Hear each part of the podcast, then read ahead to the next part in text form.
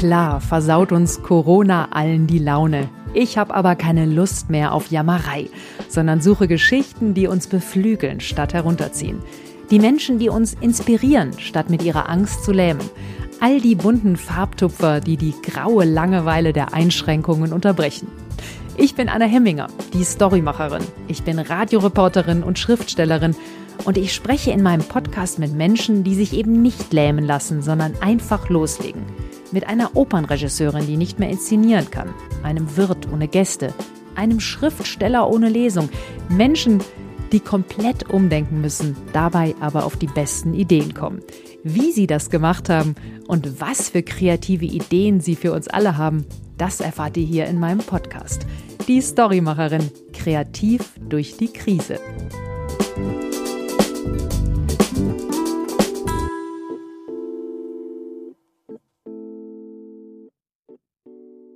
Arvid Vogel ist Schriftsteller. Er hat zwei wunderbare Romane veröffentlicht, zahlreiche Jugendbücher geschrieben, dann Bücher übers Romanschreiben geschrieben und gleichzeitig ist er Dozent fürs kreative Schreiben und Kulturfunktionär. Arvid, eine Ehre, dich hier in meinem Podcast zu haben. Hallo, schön, dass Sie da sind. Dass du bei diesen ganzen Aktivitäten überhaupt Zeit findest, das ist äh, schon ein Ding. Ja, die Zeit verändert sich in diesen Krisen etwas, die Zeitmaße. Arvid, du unterrichtest ja ganz viele Menschen die meisten Kurse sind ja online, also eigentlich alle Kurse sind online. Normalerweise gibt es ja immer so Schreibübungen. Geht raus, geht in den Zoo, ins Café, beobachtet die Menschen. Was für eine Übung gibt es da zu Corona-Zeiten? Wir haben begonnen gleich im letzten Jahr im März mit einer Abenteuerreise durch das eigene Zimmer. Das war sozusagen der Beginn der Corona-Zeit. Ich habe relativ schnell auf Online umgestellt. Ich glaube, vier Tage nach dem Beginn des Lockdowns. Mhm. Kam da auch was raus? Oder ist das Abenteuer dann irgendwann beendet im Zimmer? Nein, da kommt schon was raus. Also das ist ja eine Verschneidung, eine Verfremdung, sein eigenes Zimmer anders zu erleben. Das ist ja auch eine lange Tradition, die Pessoa ja auch beschrieben hat mit dem Kugelschreiber als Gefährten und, dem Hindernis, Hindernis des Flockenteppichs und diesen gefährlichen äh, Tieren, die sich dann auf dem Bücherregal tipp, äh, ähm, tummeln, ähm, die man dann besiegen muss und Bücherwände, die man erklimmen muss, Regale, die über einem zusammenstürzen wie die Eiger Nordwand. Das war schon sehr spannend, was dann passiert ist in den Texten. Mhm. Wie geht es denn den Schriftstellern und Schriftstellerinnen gerade? Ja, das ist eine Frage, die nun viel schwerer zu beantworten ist. Wie geht es den Schriftstellern? Also ich habe verschiedene ganz verschiedene Rückkopplungen erlebt. Die einen Schriftsteller, die haben gesagt, sie haben noch nie so viel geschrieben, äh, sie haben endlich mal alles das im Lockdown geschrieben, was sie schon immer schreiben wollten. Und die anderen haben diese Lähmung gespürt, die so viele Menschen auch spüren. Mhm. Und sind dann da gesessen und haben sich nicht orientieren können und wussten nicht, wie es weitergeht. Also das war von der psychischen Situation sehr, sehr verschieden und sehr unterschiedlich, wie Menschen auf so eine so ein Ereignis reagieren. Das ist ja völlig neu auch für uns alle. Man könnte ja auch sagen, Literaten und Schriftsteller und Schriftstellerinnen sitzen ja sowieso immer im stillen Kämmerlein. Für die, also wenn man jetzt böse sein würde, für die ist es ja gar nicht so schlimm. Ja und nein. Ich meine, es gibt sehr viele Autoren und Autorinnen, die schreiben in Cafés, die sind unterwegs, die haben, die müssen ja gerade raus und man kann jetzt mit Sicherheit nicht sagen, dass die Schriftstellerinnen zu der Bevölkerungsgruppe gehört, die in Reihenhäusern und äh, Villen mit großen Gärten wohnt, in denen sie sich dann tummeln können, sondern die meisten leben eher in schwierigen Verhältnissen, ökonomisch schwierigen Verhältnissen, prekären Situationen und da ist es auch nicht besonders lustig, dann in die kleinen Einzimmerwohnungen oder Zimmern dann die ganze Zeit zu verbringen zu müssen, das ist natürlich auch ein, ein großes Problem. Natürlich können sie im Gegensatz zu Schauspielern ihre Arbeit weiter ausüben. Aber die Inspiration fehlt ja dann oft auch, ne? Natürlich, die Inspiration fehlt und dann muss man auch ganz stark äh, differenzieren. Es gibt Reiseschriftsteller, die plötzlich nicht mehr wegkommen. Die Verlage werden gestrichen, die Leute kaufen keine Reisebücher, weil die kommen ja auch nicht weg. Dadurch fehlt das äh, Geld sozusagen, äh, um die nächste Situation, um, um die nächsten Recherchereisen durchzuführen. Viele sind auch zu Hause und schreiben weiter und machen ihr Ding. Das würde natürlich gehen, prinzipiell, erstmal. Aber wir erleben natürlich im Literaturbetrieb auch ganz stark die Veränderungen, die bereits ähm, geschehen sind durch die Umsatzeinbußen im Buchhandel und die Ängste natürlich der Verlage, die Auflösung der Verlagsplätze und dann ist vielleicht das entscheidende Moment, auch Schriftsteller leben nicht wie Einzeller, sondern sie sind natürlich in Freundeskreisen eingebunden, sie treffen sich, sie haben gemeinsame Gesprächsrunden Mhm. Ihre literarischen Knupssalons und so weiter. Und vor allem haben sie Lesungen, wo sie dem Publikum begegnen. Ja, genau. Das wäre jetzt meine nächste Frage. Was ist ein Schriftstellerin, ein Schriftsteller ohne Lesung, ohne Publikum? Ne? Viele verdienen ja, ja, gerade dadurch das Geld auch. Genau, und das ist das, das Hauptproblem sicherlich für sehr, sehr viele gewesen. Natürlich sind auch viele Schriftsteller, die ich jetzt kenne, aus dem Verband auch, die ähm, als Theaterautoren arbeiten. Die waren natürlich dann doppelt betroffen. Aber natürlich, wenn die Lesungen wegbrechen, und das haben natürlich alle ganz schmerzhaft äh, empfunden, dann geht es ihnen nicht anders als den Musikern und allen auftretenden Künstlern. Mhm. Dann sieht die Sache natürlich ähm, ökonomisch auch wieder ganz düster aus. Aber nicht nur das, sondern ich glaube, das äh, größte Problem, und das hat auch Nora Bossong in ihrem äh, Podcast beschrieben, das hört man immer wieder in Interviews, liest man es wieder, diese Angst, plötzlich nicht mehr gehört zu werden. Ja, diese Angst, keinen Kontakt zum Publikum zu haben. Natürlich fehlt dann auch die Inspiration, aber natürlich ähm, ist dieses Moment dann auch äh, ein schwieriges Moment, dass man plötzlich isoliert ist. Gibt es da Schriftsteller, die da vielleicht besonders kreativ werden jetzt in der Krise und das irgendwie anders äh, zu kompensieren versuchen?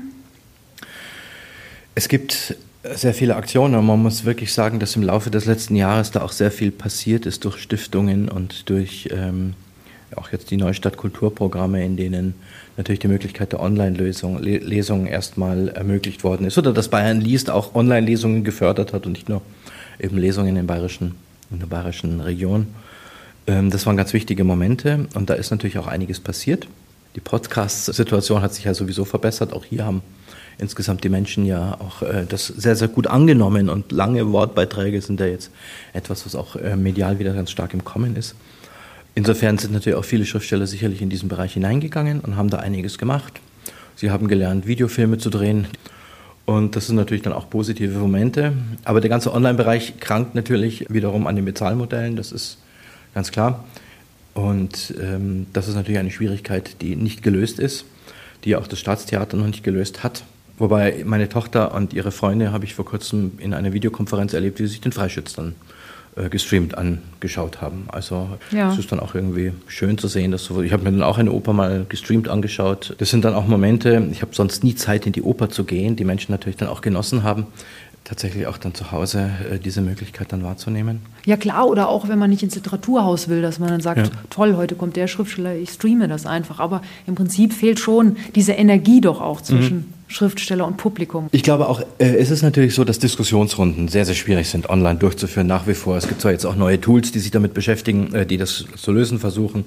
Aber insgesamt, wenn man so Diskussionen online mitbekommt oder auch wenn man bei größeren Treffen dabei sind, es geht natürlich jetzt schon. Aber so lebendige Publikumsautodiskussionen, so lebendige Diskussionen auf der Bühne, das hat man das Gefühl, ist jetzt nicht unbedingt jetzt vom, äh, von der Situation. Oftmals geht das einfach äh, ziemlich schief. Und man ist es nicht gewöhnt, dass niemand dabei ist, der klatscht. Und die Simulationen des Klatschens durch die Kameraleute ist dann oft auch nicht wirklich ausreichend. ähm. Das ist wie in diesen amerikanischen Comedies, wo alle immer so lachen. Was hast du denn für Tipps äh, für schreibende Menschen, äh, durch die Krise jetzt zu kommen? Du hast ja auch eine ganze Vorlesung darüber gemacht. Um es kurz zusammenzufassen, könnte man sagen, am Anfang ist, glaube ich, jeder äh, vor allem auf sich selbst zurückgeworfen. Und wir sehen das auch an den meisten Romanen oder Texten, die entstanden sind über Corona im letzten Jahr, die relativ schnell geschrieben worden sind, von fünf Wochen bis zwei Monate, drei Monate. Und dabei auch ganz renommierte Autorinnen und Autoren, dass die vor allem Autoren, Personen oder ähm, eben Personen des Literaturbetriebs thematisieren. Äh, das ist einfach dieses Zurückgeworfen auf sich selber. Das ist aber nichts Schlechtes erstmal, weil es ist ja so, dass man auch diesen Angstraum, in den jeder ja irgendwo hineingeht, was passiert mit ihm, dass dieser Angstraum ja irgendwie auch mal bewältigt und ausgelotet werden will. Und ich denke, deswegen ist es auch nicht schlecht, über sich zu schreiben und oder eine Figur zu wählen. Das ist vielleicht sogar schon der zweite Schritt, den Angstraum zu erweitern, den Raum zu erweitern, den kreativen Raum zu erweitern, sich selber zu schreiben, eine Figur zu suchen, die so ist wie man sich selber und diese Figur dann sozusagen in der Distanz auch sich anzuschauen. Mhm. Dass man so psychisch ein bisschen Entlastung kriegt durch das Schreiben. Das ist mit Sicherheit eine ganz wichtige Sache auch. Mhm. Ähm, aber das ist natürlich oft sehr selbstreflexiv und ähm, wir kennen ja die Wuhan Diaries aus China und natürlich, äh, wenn man das dann eine Zeit lang liest, das ist erschütternd, das ist teilweise spannend, aber es wiederholt sich natürlich auch. Mhm. Der zweite Weg ist eben eine Figur zu finden, die langsam von einem weggeht und dann auch handlungsfähig wird, sich selber als Figur zu betrachten. Das bedeutet auch natürlich von sich selber wegzukommen. Also nicht nur Tagebuch, nicht nur Blog zu schreiben, wenn ich jetzt nicht nur sage, ist nicht negativ gemeint, sondern hier Imaginationen einfließen zu lassen, Vorstellungen einfließen zu lassen. Was passiert um mich herum? Was kann ich tun? Was kann ich äh, machen? So ein bisschen wie das Wolfgang Hernsdorf in seinem Blog Arbeit und Struktur gemacht hat. Mhm. Ähm, aber auch im Grunde so, wie das Kafka auch in seinen theoretischen Schriften geschrieben hat. Man muss sich nicht weiten, sondern einfach versuchen, auch dann auf sich draufzuschauen, indem man eben Träume, Vorstellungen, Visionen, Erinnerungen, alles in einen Text hineinpackt, in einen Fluss des Bewusstseins, der natürlich sich dann auch ausweitet und der auch zeigt, dass die Welt wieder gewinnbar ist, sozusagen, ja, dass man weiterkommt. Du sagtest eben, das hat man ja schon gesehen, dass die ersten Autoren auch Texte über Corona geschrieben haben. Sind die Texte, würdest du sagen, jetzt anders geworden mit einem Jahr Corona nun? Und das kann ich jetzt noch nicht beurteilen. Ja. Das, das weiß ich jetzt gar nicht. Es wird sicher so sein. Und äh, ich meine, verkauft sich sowas auch, diese erste Corona-Literatur? Gab es da gute Verkaufszahlen? Oder? Das kann ich nicht Kannst sagen. du auch nicht sagen. Ne? Das ja. weiß ich nicht. Ja. Aber es hat auf jeden Fall ein mediales äh, Echo äh, gefunden. Was hattest du noch für kreative Tipps in dieser Vorlesung? Ging es dann nur um das Inhaltliche oder auch äh, um. Um die formalen Dinge. Formalen Dinge, ökonomische Tipps äh, oder? Mhm. Ja, zur Ökonomie vielleicht gleich, aber ja. äh, wenn man dann natürlich weiterschaut, dann sieht man schon, dass es auch literarische Formen gibt, die sehr unmittelbar aus solchen Krisen entstehen können und da auch Sinn machen. Das ist einfach die klassische Kurzgeschichte dies, der kurze punktuelle Ausschnitt von Wirklichkeitserfahrungen, die man so auf der Straße in einem einen Moment tut, wo der Mensch in eine Ausnahmesituation kommt und dann wieder in seine Durchschnittlichkeit zurückfällt.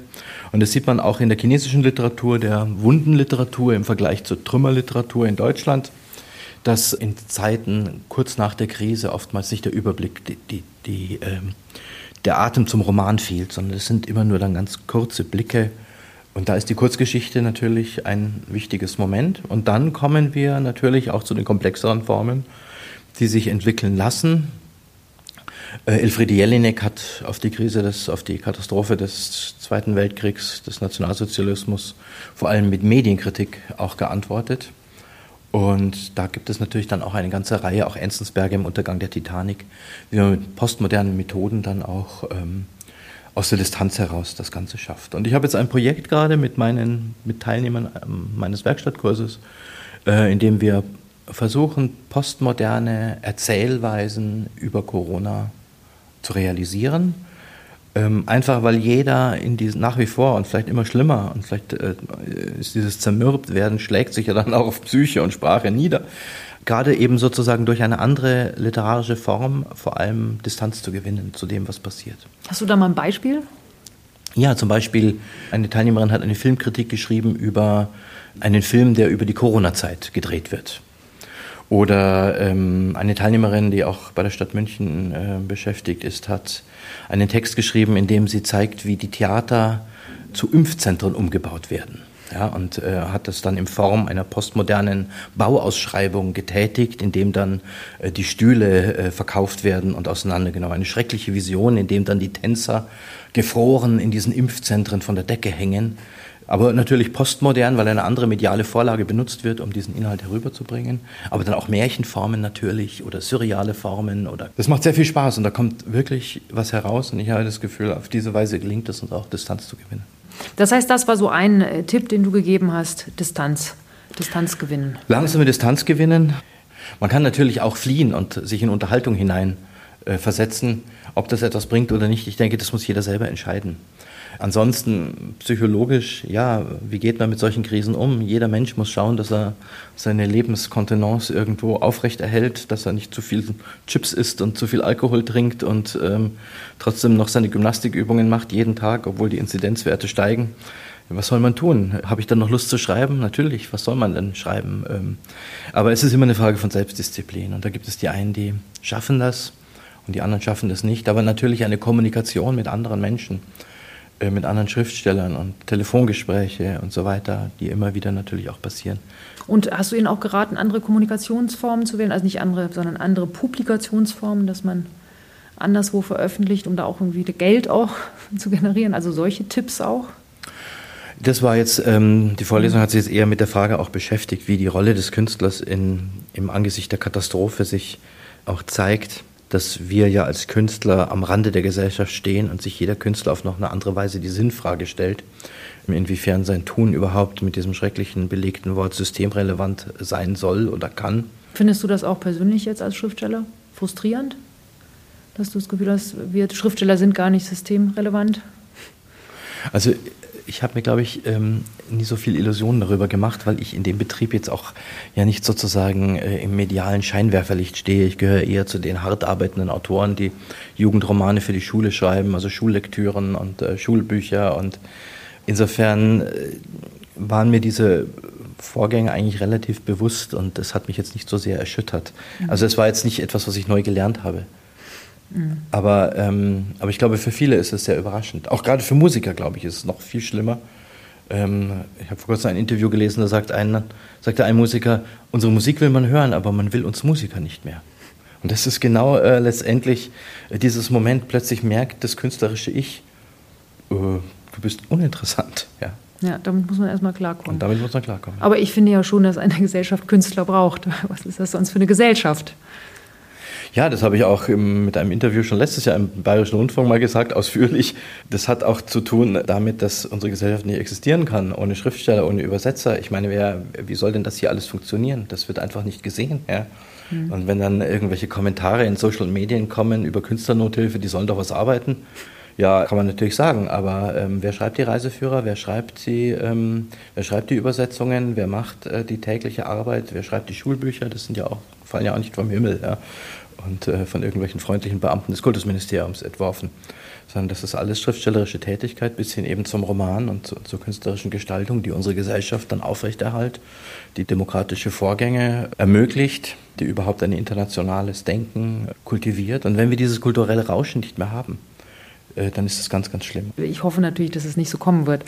Wie ist das denn? es wird auch nicht so kommen, weil die Kunst, Kunst wird sich natürlich ähm, schon neu gestalten, höchstens. Ja, aber du setzt dich ja auch dafür ein, dass äh, die Gelder jetzt auch ausgezahlt werden an die Schriftsteller auch. Gell? Ja, doch. Ähm, also im Moment das Solo-Selbstständigen-Programm der Bayerischen Staatsregierung, das war war auch von Hürden begleitet, aber es ist sehr gut geworden, finde ich. Und die Gelder fließen. Und ich kann nur jedem Künstler raten, das auch zu beantragen, wenn er die Möglichkeit dazu hat, bei 30 Prozent um, Umsatzverlusten und wenn er selbstständig tätig ist, zu 50 Prozent, über 50 Prozent, dann wird es äh, sehr schnell und tatsächlich auch bewilligt und das Geld ist innerhalb weniger Tage da. Mhm. Also das funktioniert wirklich sehr, sehr gut. Ob es dann reicht, es ist natürlich auch nur ein kleiner Beitrag zu dem, was man tun kann. Um es mal vielleicht positiv zu sehen, liegt in dieser Krise denn auch irgendwo eine Chance? Ja, in Krisen und Konflikten liegen immer, liegen immer große Chancen. Was die Krise auf jeden Fall gezeigt hat, ist, was sie, glaube ich, schafft, ist ein neues Bewusstsein bei Künstlern. Diejenigen, die dabei bleiben und ähm, die weitermachen, es sind sehr viele bereits in andere Berufe abgewandert. Wir rechnen vielleicht von 20 bis 30 Prozent, die tatsächlich jetzt nicht mehr als Künstler arbeiten, und zwar in allen Bereichen. Mhm. Deutschlandweit oder, oder Bayern? Deutschlandweit. Deutschlandweit. Ja. Mhm. Das Bewusstsein, was die eigene Kunst soll, was die eigene Kunst kann und was wir gesellschaftlich bewirken wollen, das ist sicherlich etwas, wo jeder sich intensiv Gedanken machen muss. Wir werden vielleicht auch wieder beweglicher. Wir verlassen die Türme. Wir müssen neue Strategien entwickeln mit uns selber, was wir tun, wer wir sind, vor allem wie wir arbeiten und wie wir handeln können. Und wir müssen vor allem für die Kunst neue Strategien entwickeln. Wir müssen für die Kultur neue Strategien entwickeln. Das Geld wird knapper. Es wird nicht vorbei sein nächstes Jahr. Es wird fünf, sieben Jahre. Es wird erst richtig losgehen, was die Zerstörung der Bildungseinrichtungen und Kultureinrichtungen betrifft. Und da müssen wir ganz genau überlegen, wo stehen wir und was können wir. Und es gibt positive Zeichen, dass zum endlich auch die Künstler, die ja viele Jahre auch sich sehr zurückgezogen haben und in ihren äh, und von gewerkschaftlicher Arbeit, was soll ich mit dem Unfug? Ja, brauche ich nicht. Ich habe meine Literaturagentur, ich habe meinen Verlag, ja, ich sitze da drinnen, äh, ich komme gut durch und das Restliche verdient dann mein Mann oder meine Frau dazu. Ja, also dieses sich einrichten, das ist vorbei. Ähm, der Schriftstellerverband in Bayern hat, wir haben sehr viele Neuanmeldungen, auch gerade von professionellen Autoren, die jetzt Mitglied geworden sind die gesagt haben, wir wollen diese Solidarität auch leisten. Wir brauchen einen Verband, der ähm, für uns etwas tut. Wir können nicht alleine als Einzelkämpfer immer nur wursteln, sondern wir brauchen diese Solidarität. Und das ist, glaube ich, die größte Chance, die die Krise uns allen bietet. Dass wir mehr gemeinsam machen, dass Schriftsteller sich mehr verbünden untereinander. Dass die Künstler eine erstens einen Bewusstseinsprozess mitmachen und sich über ihre bedeutende politische, gesellschaftliche Rolle wieder bewusst werden und dass sie auch eben dann zusammenarbeiten, mhm. über die Kunstgrenzen hinweg. Und jetzt mal ganz konkret für die Schriftsteller gesagt, was, was erwartest du da in den nächsten Jahren? Also wie können die da gestärkt rausgehen? Ähm, wir können hoffen, dass sich viele Strukturen erhalten, dass viele Verlage überleben. Wir hoffen, dass viele Schriftsteller weiter tun. Ich glaube niemals an das Ende der Kunst. Der Mensch ist ein erzählendes Wesen, der wird immer erzählen und er möchte was erzählen und er wird immer versuchen, das möglichst gut zu tun. Und, aber wir werden darüber nachdenken müssen, ähm, wie man das so tun kann, dass auch die Kunst bezahlt wird. Und das ist ein entscheidender Punkt. Mhm. Und da müssen wir einfach auch die Dinge auf den Tisch legen und sagen, Kunst wird nicht bezahlt. Sie ist nie bezahlt worden. Und so wie die Bauern, ich habe vor kurzem mit einer Vertreterin der Vergöll vom Bayerischen Bauernverband auch gesagt, was verbindet die Milchbauern mit den Schriftstellern? Ja, die Erzeugerpreise. Ja, es ist eine Unmöglichkeit, dass ein Schriftsteller nicht von, den, von seinen erzeugten Werken leben kann. Sag mal ein Beispiel für ein Buch. Also was kriegst du für so ein Buch? Ja, das ist ja völlig gleich. Wir ja. können es gut rechnen. Ja. 10.000 Exemplare, verkaufte Exemplare ist sehr gut heutzutage. Gehört bereits in die Bestsellerbereich. War früher auch ein bisschen anders. 10% maximales Nettohonorar, wenn wir jetzt mal sagen, ähm, Nettohonorar ist ohne Mehrwertsteuer vom verkauften Ladenpreis. Wir haben 10.000 verkaufte Stück, sagen wir 20 Euro kostet das Buch, also 22 ist 20 Euro. Das macht 200.000 200 Euro. Davon kriegt der Schriftsteller 10%. Das macht 20.000 Euro, klingt noch richtig gut. So, das rechnen wir jetzt mal auf eineinhalb Jahre Arbeitszeit. Dann sind ja. wir bei 800 Vorsteuern. Davon muss abgeführt werden eben Einkommenssteuer und so weiter und so weiter. Das war früher mal anders. Und das, wir reden jetzt fast von einem Bestsellerautor. Das ne? reden wir vom Bestsellerautor. Das heißt, man kann durch den Verkauf der Bücher nicht existieren. Es sei denn, und das ist die Internetökonomie, die wir haben, deswegen ist das, ist, die, ist das Internet auch nie eine Lösung, sondern auch Teil der Problematik. Wir haben eine Internetökonomie, in der the winner takes it all die Hauptregel ist. Es bedeutet, wir haben wenige Titel, die alles absahnen, die Hunderttausende machen und alle anderen leben sozusagen wenn nicht unter der Wahrnehmungsschwelle, sondern dann in niedrigen Bereichen, wo man überhaupt nicht existieren kann. Das heißt, Schriftsteller, würde so sagen, 90 Prozent, 95 Prozent kann davon nicht leben. 98 Prozent. Also nicht von dem, was an Büchern verkauft wird. Aber dann ist, äh, kommt ja noch hinzu Lesungen, fällt ja jetzt gerade alles weg. Es kommen hinzu Lesungen und es ja. kommen hinzu äh, möglicherweise Stipendien, aber das sind ja eigentlich nicht die Verkaufspreise. Ja. Der Milchbauer kriegt auch Subventionen ja, von der EU. Hm. Aber an der Milch verliert er nichts. Und das ist sozusagen das Problem, was dahinter steckt. Das heißt, die Bücher müssten mehr wert werden, die Verlage müssten weniger kriegen. Was wäre die Lösung? das die wissen wir noch nicht. Deswegen gibt es jetzt diese Arbeitsgemeinschaft und deswegen versuchen wir mit den Köpfen wirklich ähm, hier auch in die Zukunft hineinzudenken. Und das ist etwas, was auch neu ist aufgrund dieser Krise dass wir nach vorne denken werden und nicht mehr sozusagen irgendwie rumfriemeln an, ob man 5 oder 7 Prozent kriegt, weil 10 Prozent kriegen ja die allerwenigsten Autoren, die meisten kriegen ja nur 5 Prozent bis 7 Prozent. Wo liegt die Lösung? Ja, die Verlage sind mit Sicherheit auch auf der Kante und ähm, äh, die Verlage weniger kriegen, das wird sicherlich auch nicht etwas ist. Was soll passieren? Und man wird hier ganz verschiedene Strategien wahrscheinlich ins Auge fassen müssen, die auf verschiedenen Beinen beruhen, um ähm, einfach diese strukturelle Verarmung von ganzen Branchen, die aber andere Branchen subventioniert, nämlich die, den gesamten Kreativ, die sogenannte hochgelobte Kreativwirtschaft mit ihren sehr schönen, wunderbaren Literaturhäusern und, äh, und, und, und Bildungseinrichtungen und so weiter. Das kann einfach nicht mehr sein. Weil letztendlich das immer mehr zu einem Substanzverlust führt, immer mehr zu einem Textverlust führt, immer mehr zu einem Qualitätsverlust führt. Ja.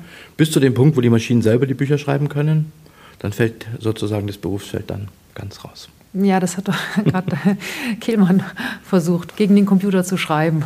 Das habe ich jetzt nicht mitbekommen, aber. das klappt noch nicht so ganz. Nicht gibt ganz. es denn eine Erfolgsformel für ein gutes Buch? Ja, gibt schon. Also, das ist jetzt wiederum relativ leicht. Es braucht einen eigenen Ton. Es braucht eine eigene Sicht auf die Welt. Es braucht vielleicht ein bisschen Wahnsinn eine besondere Idee, die so nie an, jemand anders haben kann, weil alle zu normal denken. Und den Mut, das sein Leben lang durchzuziehen, weil man einfach überzeugt ist, dass das die einzige und die richtige Wahl zu lesen und zu leben ist. Ohne dass man jetzt sagt, die anderen Sachen seien schlecht. Und das wird dann auch zum Erfolg führen eines Buches. Was ist Erfolg? ja, dass es sich gut verkauft, sagen wir mal. Nein. Nee. Das wird zu Glück führen.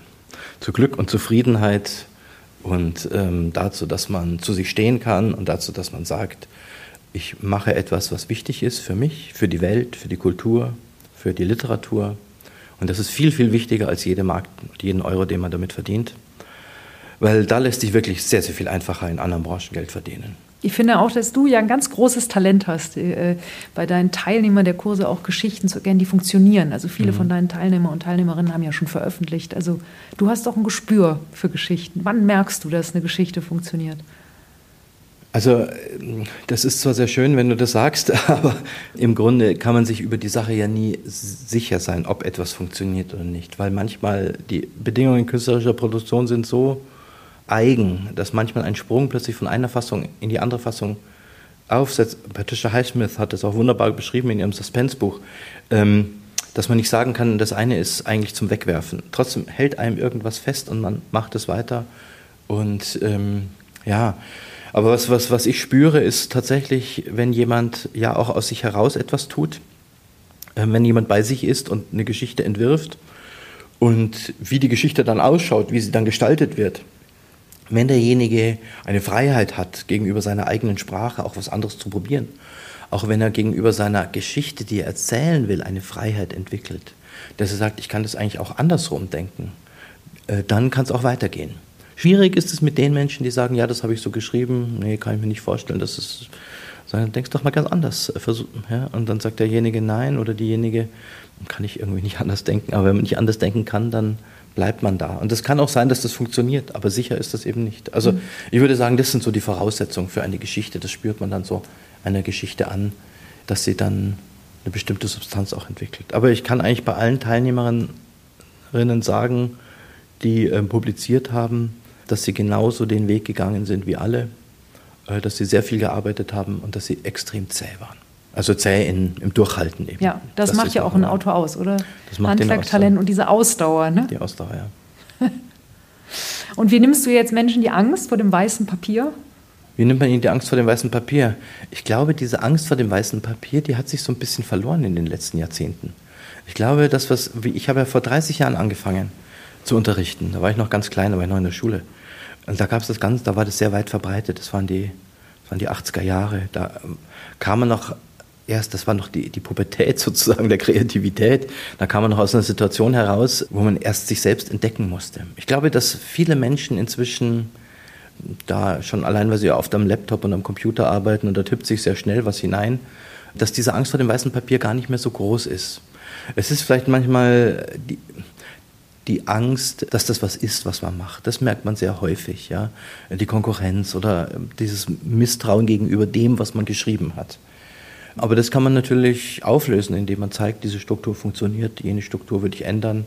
An der Stelle ist es langweilig, hört niemand zu. An der Stelle fanden das alle ganz toll, indem man einen Blick auf das Nebensächliche legt, auf, auf die besonderen Momente, die, die ähm, der Autor oder der Autorin vielleicht gar nicht wahrnimmt, wenn sie das Ding schreibt. Mhm. Ja. Insofern glaube ich, dass, dass diejenigen, die heutzutage Schreibkurse besuchen, gar nicht mehr so sehr die Angst vor dem, vor dem Papier haben, sondern sie wollen weitergehen.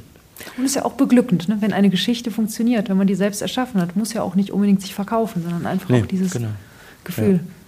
Und was heißt verkaufen? Ja, ich meine, Baudelaire hat, äh, soweit ich mich erinnere, er hat seine Gedichte vorgelesen, aber veröffentlicht hat er sie nur in zwei Gedichtbänden, glaube ich, zu Lebzeiten. Und die eine Auflage ist verschimmelt in einem Dachboden in Belgien, in Brüssel.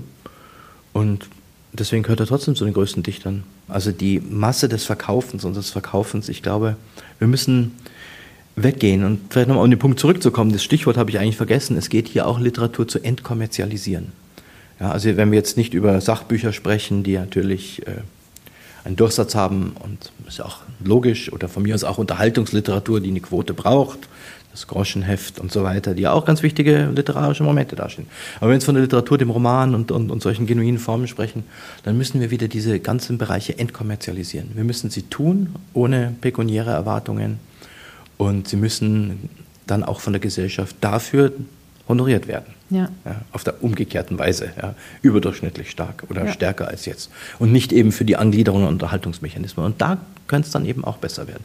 Und diese Entkommerzialisierung, dieses, was Gianni Rodari gesagt hat in seinem Buch äh, Grammatik der Fantasie am Schluss oder in seinem Vorwort, äh, es geht nicht darum, dass jeder Mensch Künstler sei, sondern dass niemand Sklave. Das ist der Ausgangspunkt. Wir befreien uns und damit sind wir in den 70er Jahren, ja, sozusagen. Aber gerade heute ist das ja nötig. Wir haben so viele Zwänge. Die Zwänge nehmen zu in der digitalen Welt, die offene mediale Vernetzung. Wir brauchen alle Smartphones. Alle halbe Jahr kündigt uns unsere Bank ein neues äh, Verfahren an. Wir müssen damit, wir können nicht raus. Und diese Zwänge werden größer und größer an allen Ecken und Enden. Und da ist es natürlich schön, Literatur zu haben, die eben nicht kommerziell ist, sondern auch Und diesen Moment am Abend, wenn ich mich hinsetze, meine Lampe klein drehe, meinen Tee trinke und dann meine Geschichte schreibe, das hat sich seit den 70er Jahren nicht verändert. Und ich glaube, es ist wichtiger als je zuvor. Ja. Und ich glaube, das gilt auch für die Musiker, die ja auch äh, in den Bands spielen und natürlich Auftritte haben, aber die denken ja auch nicht dran irgendwie. Ähm, oder diese Laientheater auf dem Land bei uns, langen Preise, da gibt es Theatergruppen mit großer Liebe, äh, Begeisterungsstürme im Dorf erzeugen. Ja, das hat auch mit Geld nichts zu tun. Das hat mit Kunst zu tun, mit Vergnügen, mit Gemeinsamkeit, mit Sozialität. Ja. Das ist ein schönes Schlusswort. Auch, auch okay. der Moment, wo ich abends einfach dort sitze und auch das Buch dann aufschlage von dir. Wie schön ist es, wenn man in einem Zug sitzt und man hat auf dem, im, auf dem Nachbarsitz sitzt jemand, der das Buch von einem liest. Ja? ja schön. Man kann ihn beobachten. Das sind äh, dann natürlich großartige Momente und schöne. Oder man bekommt Zuschriften von Schülern, die das Buch gelesen haben und sagen dann, ja, und wie geht es jetzt dem Kali? Das ist eine erfundene Figur, sozusagen.